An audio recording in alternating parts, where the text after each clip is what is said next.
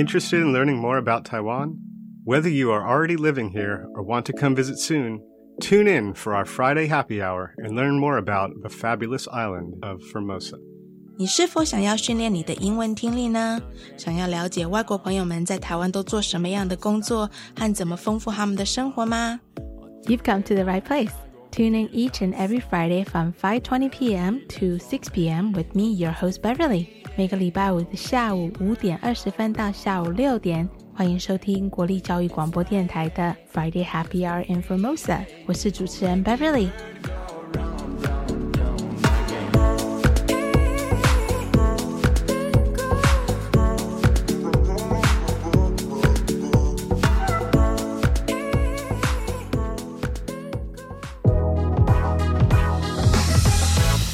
Happy Friday, everyone! 接下来的这三个礼拜，对你没有听错，我们真的非常需要三个礼拜的内容来了解我们今天要讨论这个话题的重要性。我将和我们的特别来宾 Carrie Kellenberger 从一个住在台湾的外国朋友的亲身角度去了解慢性疾病在台湾的诊断过程，以及探讨一些台湾这个社会的健保制度。我觉得你可能也会发现，虽然说台湾拥有全民健保的保障以及好客的浓浓人情味，但是若是从一个外国慢性疾病患者的角度来看，我们每一个人，还有我们台湾这个国家，还是有很多可以进步的空间的。先跟大家说一声抱歉，今天的节目里面将不会有新闻或者是语言学习的单元，因为我们要探讨的内容实在是太多太丰富了。Today we've invited Carrie Kellenberger from My Several Worlds to chat with us about her journey of learning to live with her chronic illness AS here in Taiwan. In this three-part series, you will learn how Carrie created My Several Worlds with a mission to connect, educate, and inspire chronically ill patients all around the world, while also providing much needed resources in English to patients in Asia. We have so much informative content to cover. All right, let's get right to our show today.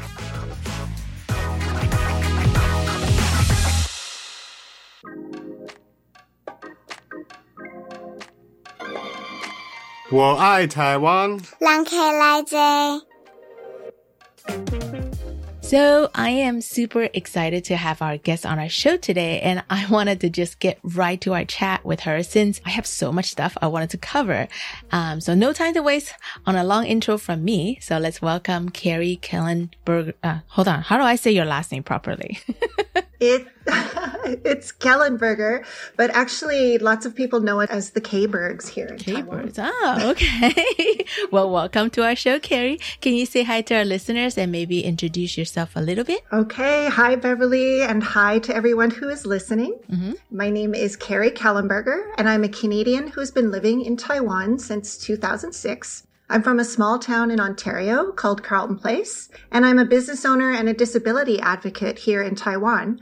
And I'm also the author of myseveralworlds.com, which is a health and wellness website that assists patients in finding information about health services in English here in Taiwan. Mm-hmm. So my site also provides practical tips and advice about living with chronic illness and chronic pain. And the information I offer isn't usually covered by doctors. So that's me in a nutshell. Well, let's start from the beginning, Carrie. Could mm-hmm. you tell our listeners what brought you to Taiwan initially? That is always a big question. Yes. so I left Canada in 2003 and moved to China uh, for what I thought would be one year teaching English in Northeast China. Uh-huh. And I fell in love with Asia. Uh, I met a man there who is now my husband. Aww. And uh, we stayed there for three years. Mm-hmm. And then we decided to move to Taiwan and give Taiwan a try. And the, the, plan was just to stay for a year. We came here to teach initially. And uh, I fell in love with Taiwan. And here we are now, 20 years later. Awesome. We're so happy to still have you around.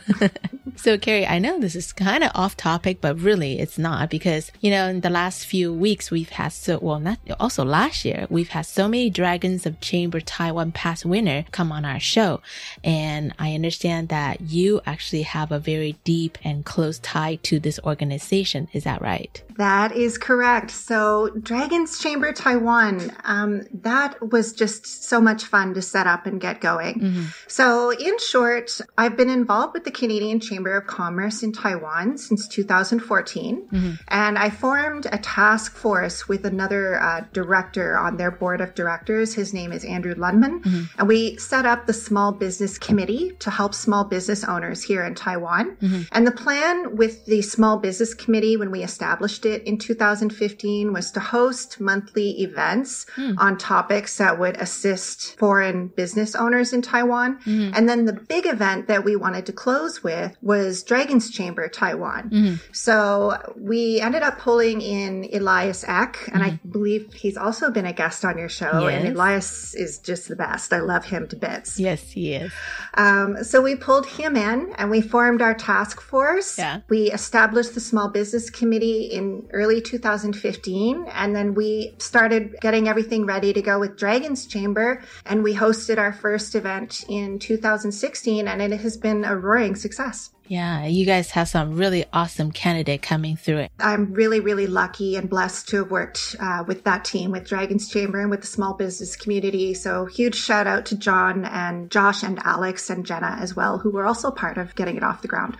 Well, even though we just started with this interview, I already am super impressed by you, Carrie. Like, what else do you do besides taking on all these amazing roles that you just mentioned? So, um, originally I came here to teach and I spent two years, I guess, teaching here before I moved into a publishing job. Mm-hmm. And then shortly after I was in the publishing job, an opportunity came up with the agency that I came to Taiwan through called Reach to Teach Recruiting. Mm. And I took over for the owner as their global director of recruiting in 2009. Mm, wow. And then eventually my husband and I became the owners of Reach to Teach Recruiting. Okay. So Reach to Teach is a ESL placement agency and okay. we work with ministries of education and schools in countries all over Asia oh, and we wow. help them find English teachers for their English programs. Oh, wow. So it's like Japan, Korea, Southeastern Asian countries as well? Yeah. Oh, wow. So we have a huge program in South Korea and uh-huh. we have a huge program here in Taiwan. Uh-huh. We've got loads and loads and loads of reach to teach teachers here in Taiwan. So it's been great to actually meet the people that I'm working with. Uh-huh. We also had a fairly large program in China, but we shut that down in 2020 because of the pandemic. Mm. But we also work with schools in Vietnam, mm. Singapore, uh, Abu Dhabi, Thailand, and it's a fairly extensive program. Basically, we're a long standing and long running program here in, in the ESL industry in Asia.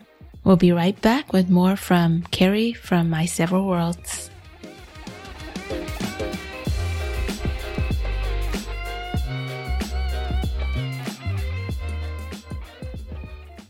Hi, friends. Daja Hao. My name is Carrie Kellenberger, and I'm the author of MySeveralWorlds.com. I'm an international health advocate, and I assist patients in Taiwan in finding English information about living with chronic illness and disability.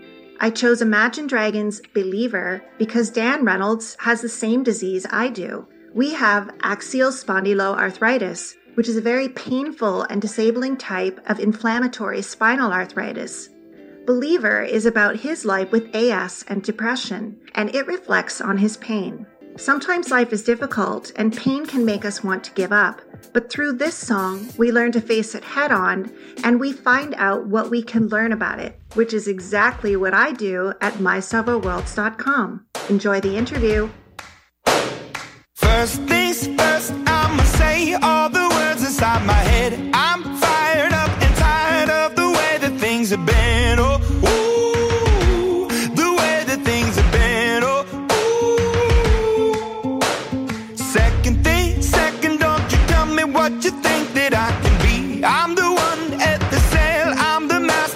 my CEO. Ooh, the master of my CEO. Ooh.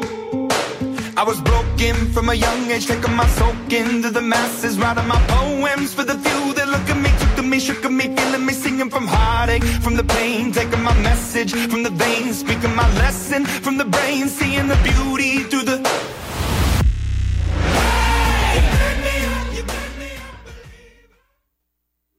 Hi overstayers, are you homesick in Taiwan? From the 1st of February to the 30th of June 2023, surrender yourself to the National Immigration Agency.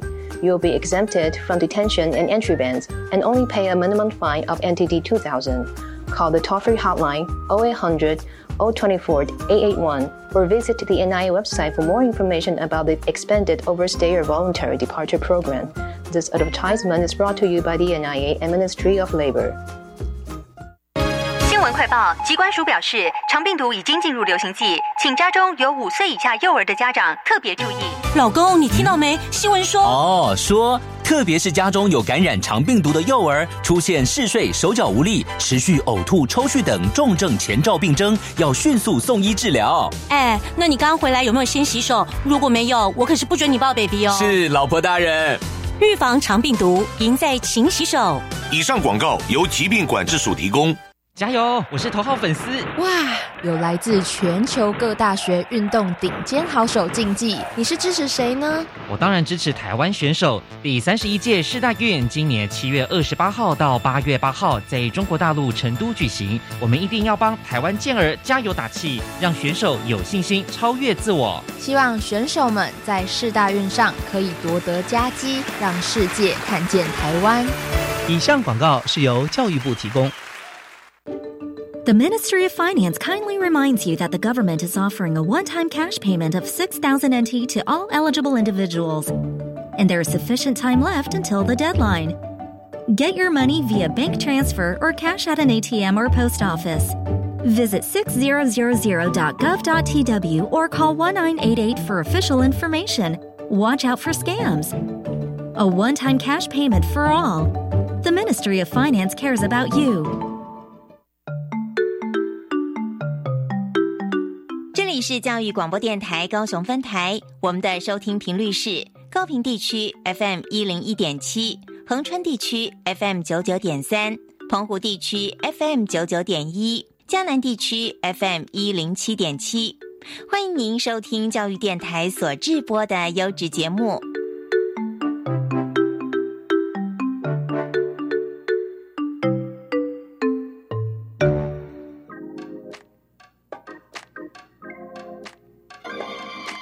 我爱台湾。人客来坐。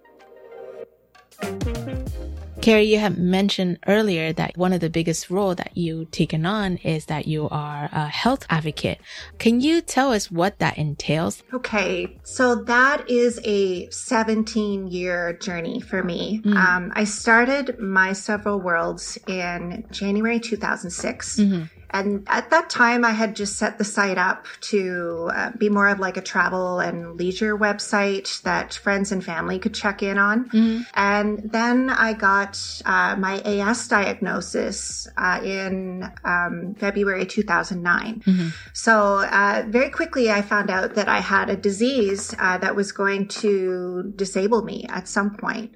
So I started writing about that journey, and uh, my several worlds eventually kind of morphed into more of a chronic illness and disability awareness website hmm. that assists patients here in Taiwan who are looking for information in English mm-hmm. Or maybe looking for information on how to navigate foreign healthcare systems. So it wasn't my intention to start it as a business. I still actually wouldn't even call it a business. Uh-huh. It's just, you know, when you're in pain, you find purpose. Yes. And I found my purpose is helping others uh, navigate their own journeys with my several worlds. Uh-huh. So that's the short story. short story with my several worlds. It's a huge site. It's got like 900 articles on it. Oh, wow. It's recognized around the world by many different organizations. So I work with the Spondylitis Association of America. I work with the Support Fibromyalgia Network in the U.S. Um, I'm a founder for Walk as One uh, and Walk Your AS Off, and I'll, I'll tell you a little bit more about those organizations uh, further in our interview. But yeah, in general, I work with a lot of organizations and nonprofits, Uh-huh. and then I work directly with patients as well who are looking for assistance, while also getting my own therapy and, in being able to tell my own story with a disabling disease. Yeah, because that's part of the healing process as well, right? Of course. Uh, writing is self care, it's therapy as far as I'm concerned. So being able to write about what I've been going through, and then, of course, being able to look back at the stuff that was happening 10 years ago mm-hmm. and being like, oh my gosh, that really happened. Yeah. Like, how did I do that? Yeah. And then also being able to encourage others to find their voices and share their stories. That all has like a ripple effect. Yeah. And that ripple effect is what helps to drive awareness and advocacy. So awareness is letting people know what's going on. Mm-hmm. Advocacy is the action part of awareness, as my friend Brandy likes to say. I love that. What I really like about your website is that it's a great resource as a starting point for someone who might not be quite ready to really seek assistance and they just kind of wanted to, you know, like read up on articles and what happened to other people, whatnot. And when they get to a comfortable place, they can either reach out to you or find different resources that can better assist them in getting their diagnosis or treatments and so on and so forth. That's correct. See, I didn't know how to call it because then people who come to your website, uh, My Several World, are they, they're not technically not your clients. What would we call them? Yeah, I would call them readers and audience. Mm-hmm. Uh, they're also advocates and they're friends because you can't really help someone with their health problems or listen to their stories without forming a personal connection with that person. Mm-hmm. So, um, I don't make any money directly through mm. patients mm. or anything like that with My Several Worlds. So I, that's why I hesitate to call it a business mm-hmm. Or call people clients. It does pull in money uh, through donations. Mm. Part of my donations go towards the organizations that I work with. Mm-hmm. But in general, I just want people to be able to feel supported. So in 2009, when I got my AS diagnosis here in Taiwan, mm-hmm. there was not really that much information online about what AS is or what was happening. Like when I got my diagnosis, I remember calling my mom and saying, it's something called AS, ankylosing spondylitis mm-hmm. And she said, Oh my gosh, thank goodness it's not rheumatoid arthritis. Mm-hmm.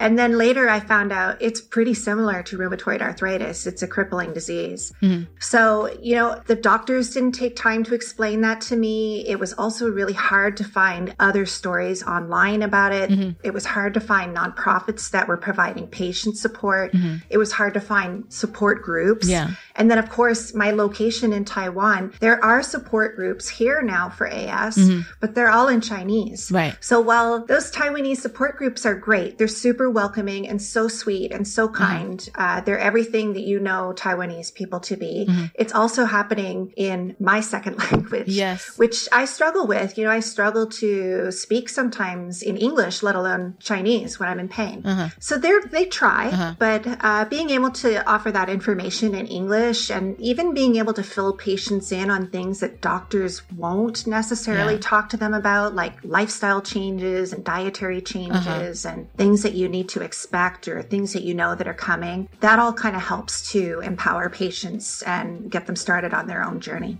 even myself. Mandarin is my first language, but when I go see the doctor, sometimes I walk out, I'm like, I have no idea what he just said to me. Some of the medical terms goes in one year and it goes out the other. And you're just like, what? I need to write things down. Yeah. So it must be very confusing when you're trying to navigate through this whole process. So it's interesting to me because you obviously, um, My Several World works not just with people and organizations here in Taiwan, it also works in other different countries. How do you navigate through these different healthcare systems with different languages and different cultural differences and so on and so forth? So the default language for most things is English. So that's the one thing we try to keep in mind. Mm-hmm. But um, yeah, it's it can be really difficult for patients. Yeah. So I'm going to actually direct it back to what you mentioned to mm. me just before we started this interview, which is you know if you want to record something, turn your voice notes on. Mm. So that's one of the first tips I actually give to patients here, mm. and you can do this yourself, Beverly. Um, we don't often comprehend or understand what's going on during appointments. Yes, um, and writing it down takes time. So you can absolutely ask your doctor if you can record your appointment And that way you've got a digital recording of it Mm-hmm. and you can play it back later. And I guarantee you're going to hear things in that recording that you didn't catch when you were trying to write it down. Yeah, that's a great tip. Especially a lot of times when you go to the hospitals or clinics, you're nervous, right? And you're just so frazzled, like you're not really taking in any information.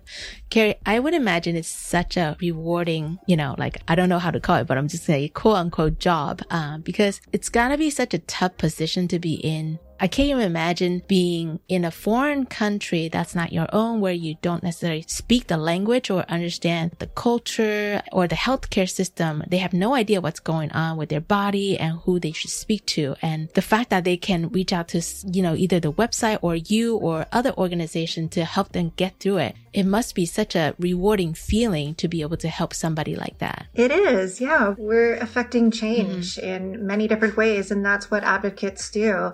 Uh, there are many different parts, uh, moving parts with advocacy, but yeah, at at the bottom line is we're helping people, mm-hmm. and we're helping people to try and navigate some of the most difficult parts of their lives. Mm-hmm. The nice thing about Taiwan, actually, mm. I mean, there's some pros and some cons, obviously, when you're going to the hospital, but I have found that most doctors here do speak a little bit of English. Mm, yes. And Google Translate can obviously help you navigate appointments, especially if you're um, using your recording app on your phone.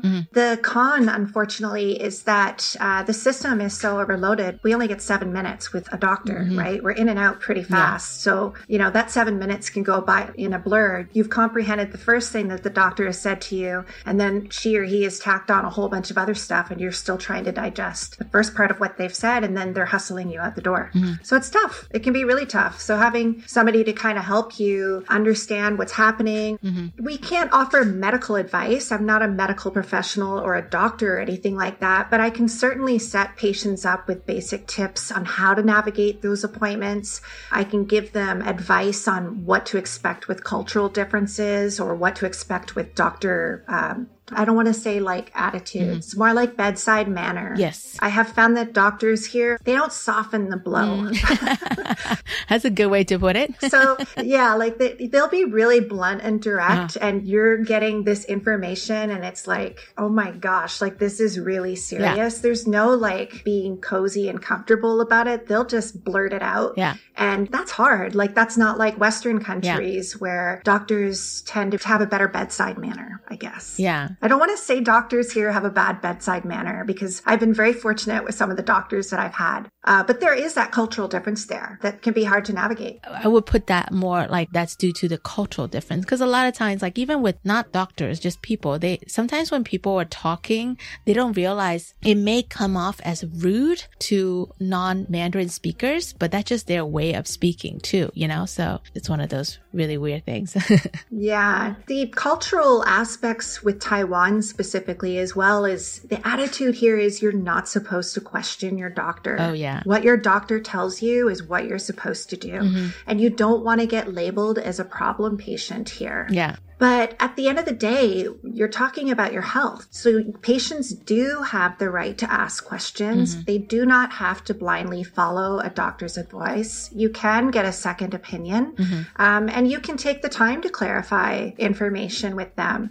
So examples that, um, you know, patients might not think to ask of here uh, are things like asking about medication side effects uh, or asking what kind of things the patient should expect or whether they should be making lifestyle changes. You're allowed to ask those questions. Yeah. It's your health that you're talking about and ultimately your peace of mind and being able to live a fairly successful and thriving life despite illness. Yeah. So, you know, if I could encourage people to do one thing, it would be to make sure you ask those questions if they come to mind and you know, it's okay to tell your doctor that you've got questions Yeah. and you're not questioning his authority or her authority. Mhm. You're just trying to get a clear example of what you're going to be dealing with. I totally agree. Because a lot of times when you go see the doctors here, they automatically send you home with medication. Right. And I sometimes like question, do I really need to take this? And if you don't ask, you're just blindly taking it. What if you don't need it? Everyone's different, right? Right. I want to talk more about chronic illness. Um,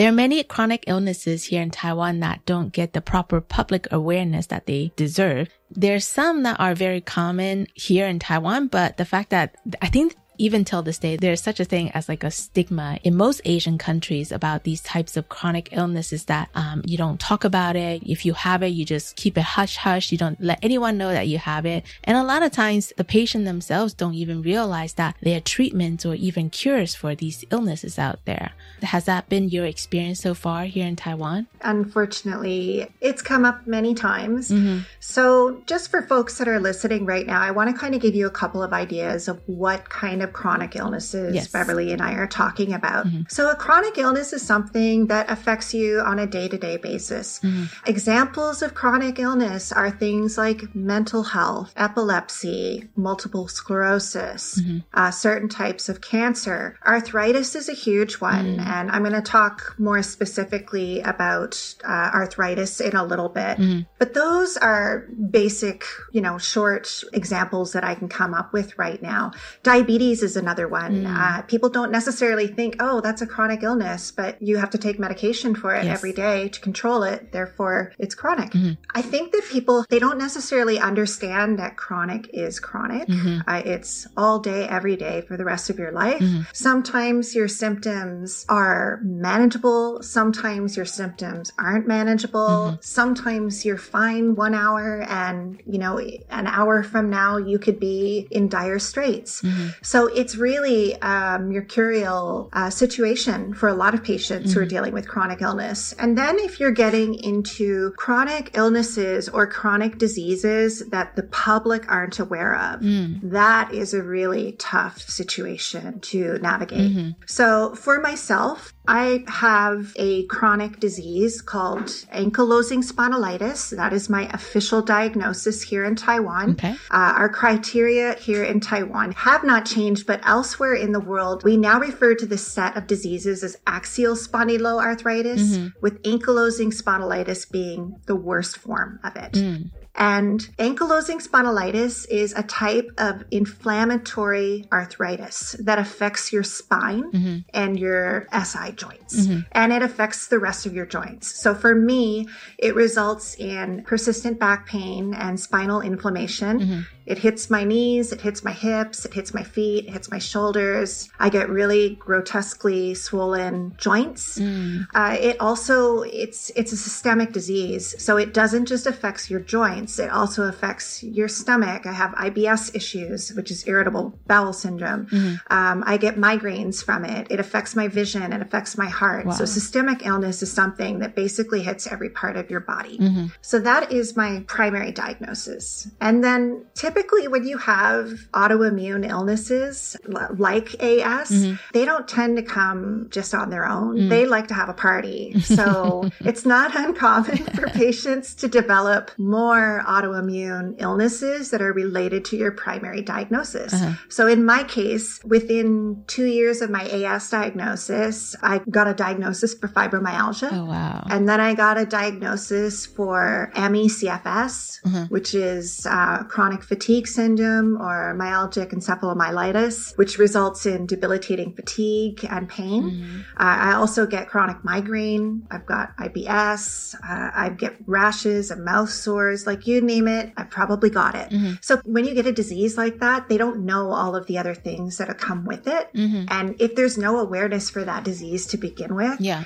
Uh, that makes it really hard. Uh-huh. Like there are tens and thousands of patients here with AS, yeah. but the general public hasn't heard of it. They don't know about it. Yeah, that's crazy because actually, since we started talking about doing this interview, I did a little bit of research and it's crazy to read up on all these different studies on this illness. And it's one of those things that used to be really hard to detect, but now, you know, the medical technologies are getting better and better. So if there's more awareness, you can detect this early. It'll better help you start your treatment soon and let you be aware of your own body as well on how to better take care of yourself for the long run. Exactly. Mm. So, first of all, you win my gold star of the week for the most amazing person ever because you looked up my disease. I can't even believe you did that. That means so much to me as a patient that people would take the time to do that. Uh-huh. So, thank you oh. from the bottom of my heart You're for welcome. doing that. Uh-huh. Patients love to hear that. That's one way you can help a friend who's chronically ill or in a lot of pain is look up their disease and find out what they're dealing with. Mm-hmm. And in terms of like taboo and stigmatized topics, mm-hmm. yeah, it's tough. Like, I mean, especially if you've got mental health issues here Yeah. or any kind of illness, it can be really, really, really tough to navigate all of that. And also the fact that being a foreigner living here in Taiwan, you're facing with another layer of difficulties as well, right? Right. Because, well, I'm not Taiwanese. That's hard. You know, like I, I had this long talk with Elias about this topic and immigration law in Taiwan has to somehow reform in the very near future. Otherwise, we're going to lose all these people who really love Taiwan and want to stay here to make a change, you know, for the better. Right. Yeah. It's um it's tough. I know that Elias has probably filled you in on all of the immigration issues that we've been Mhm. working on over the last I'm going to say 10 years. Mm-hmm. The organization that Elias and I both work with called Crossroads, they're actually helping me right now um, at working on petitioning the government to amend the law that will allow disabled foreigners to access disability services. Mm. So right now, because we don't have Taiwanese ID numbers or household registration numbers, mm-hmm. foreigners can't access disability services here. Basically, um, the numbers don't fit into the system.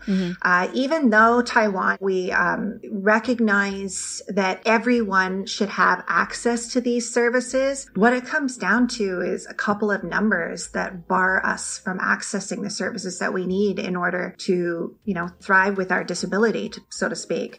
So that's a tough one. So right now I'm working with Crossroads, uh, which is a nonprofit organization here in Taiwan. And we're trying to petition the government to amend the law to include ARC and APRC numbers and the need for household registration numbers to be added to foreign paperwork so that we can access those services. Yeah. So disability services could be anything from, you know, being able to get a handicap parking pass to uh, maybe you're somebody who has a really disabling disease and you need full-time care full-time access to healthcare or an assistant or something like that. Mm-hmm. So two examples that I can think of right now, uh, there's a gentleman who's a friend of mine in Taipei who has Parkinson's disease. Mm-hmm. Uh, he's a British national and he does not have any assistance for his care. Mm. And the person that I'm working with Crossroads with right now is a Frenchman who's been living in Taiwan for 30 years. Mm-hmm. And he has just received an ALS diagnosis. Mm. So for people that are listening right now, yes, if you're thinking ice bucket challenge, yes, it's that disease. and that disease is incredibly disabling. Yes. You lose control of your body completely. Your muscles deteriorate, uh, your voice and your everything deteriorates very quickly. So he's going to need access to care. Yes. But right now he doesn't qualify for it because he doesn't have a Taiwan household registration number. So that's why we've got this task force going with Crossroads right now. And what we're doing is we're drafting up a petition right now in mm-hmm. English and Taiwanese. Basically ask the government to amend the law to ensure that foreigners can also have equal access to disability services. That's crazy because I think most Taiwanese probably doesn't even realize about this fact that, you know, like if you don't have household registration or Taiwanese ID, you don't have access to these basic human rights. Yeah. Like that's crazy. Taiwan pride ourselves on being the most friendly place on earth, yet there are loopholes in the system that are just not that friendly for non-Taiwanese people. So I think it's awesome that we're able to bring it up on the show to bring more awareness for the general public out there. I think so too. I think the stars aligned for us this week, Beverly. Oh. So, yeah, I do think, you know, that's such a great point to make. And that's also the point that the folks at Crossroads made as well is they don't think that the general public knows about it. No. If the general public knew about it, they'd be outraged. Yes. So, uh, you know, nobody should have to be setting up GoFundMe campaigns uh, in a country Yes. that they've lived in for 30 years because they can't access the same services that everybody else has access to simply because of their nationality. Yes. It actually goes against constitutions. Uh-huh. You know, it's just, it's great to be able to have the opportunity to make sure that people do know it's a problem. And we're looking to make change. So once that petition is out, we're going to need people people to sign that petition. Yeah. I believe David Chang, who is the Secretary General of Crossroads, Uh-huh. he mentioned that if we can get 4,000 signatures, we can push it through to government and then the government has to take action on it. They can't say no. Okay. Let's share that petition on the show. Let's share on all the social media. Let's get that number up. It can't be that hard to get 4,000 people to sign a petition that will only do good. I agree. I think I think we can hit that 4,000 signature goal no problem at all. Yeah. And also, you know, this is something that I've also noticed. Like Taiwan is not very uh, wheelchair friendly. that there's a lot of places that you cannot access unless you are able to walk on your own two feet. Do you find that as well? Like for people with disability, it's hard to navigate here in Taiwan. It's so hard. It's um you know, you don't see it. You don't get it until you get it. That's what we Yes. like to say is you won't see Mhm. the problems until you actually are dealing with disability yourself or you have a loved one that is disabled. Mhm. And honestly, I just want to point out that anyone at any time can become chronically ill or disabled. I think COVID has really let us see what can really happen when we're looking at massive diseases like COVID or other diseases that are triggered by viral illnesses. Mhm. So, to get back to your question about wheelchairs, um, Taiwan is probably one of the most inaccessible places I've been to uh, for wheelchair use. Yeah. It's really, really, really frustrating. Uh-huh. I've been using a wheelchair since 2011. I can walk a little bit. I'm what's called an ambulatory wheelchair user. Uh-huh. Ambulatory wheelchair users are people that can walk and stand, but can only do that for short periods of time. Mhm. So, one thing I want to point out is when people think of somebody in a wheelchair, they just think, oh, that person can't get out of a wheelchair. They can't do anything. But that's not the truth. More than 60% of wheelchair users are ambulatory. So they can stand and walk. Mhm. They just can't do it for long periods of time without it resulting in pain or illness. Mhm. So, if you're a wheelchair user in Taiwan, here are just a couple of examples that I can point out for you. Mhm. Think about the last disabled person that you saw on the street and what they were doing. Mhm. Probably that person was in a wheelchair and they were selling gum or um, Mm. candies or maybe packets of tissue. Those folks are putting their disability out in the public eye. They're out there trying to make a living, trying to bring in uh, some money to help cover their healthcare costs. And for the most part, they're invisible. People don't often stop to talk to those folks. So if you're listening to me talk about this right now, the next time you see someone like that, spend 100 NT and buy something from them. You can very easily support someone in that manner. Mm-hmm. Let them know that you see them. We barely scratched the surface with Carrie today, and I feel like I learned so much after chatting to her. I hope you will join me for part two of three of my chat with Carrie from My Several Worlds.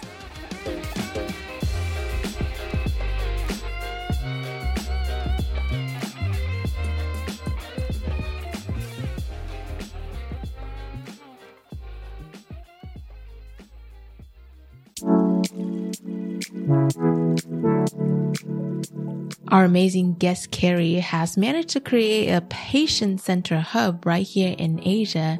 Not only is she sharing her own personal experience with others, she's also providing helpful information and resources for other patients who are searching for the right treatments and right answers for their health. During my interview today, I've learned about this petition Carrie has been heavily involved in with Crossroads on Taiwan's disability inclusion petition to provide disability certification 身心障碍证明残障手册 to foreign residents with physical or mental disabilities caused by aging, diseases, by accident, or genetic factors. You can find out more about this petition by going on this bilingual platform, which I will provide all the information, all the links on our website. Crossroad and My Several World needs 4,000 signatures by middle of June, so please show your support and also help spread the word.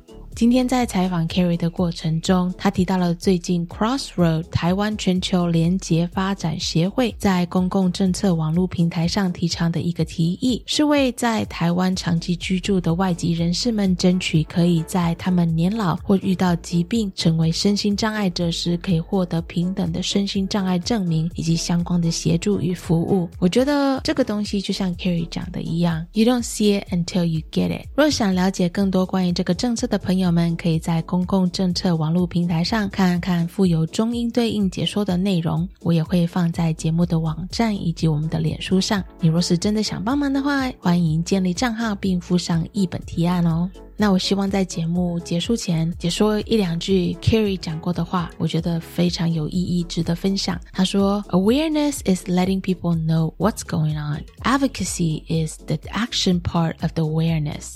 这个意思就是意识是让大家知道发生了什么，那宣传就是意识的行动的部分。希望大家都赶快努力行动起来。Let's all go and make a change. All right, that's all the show for today.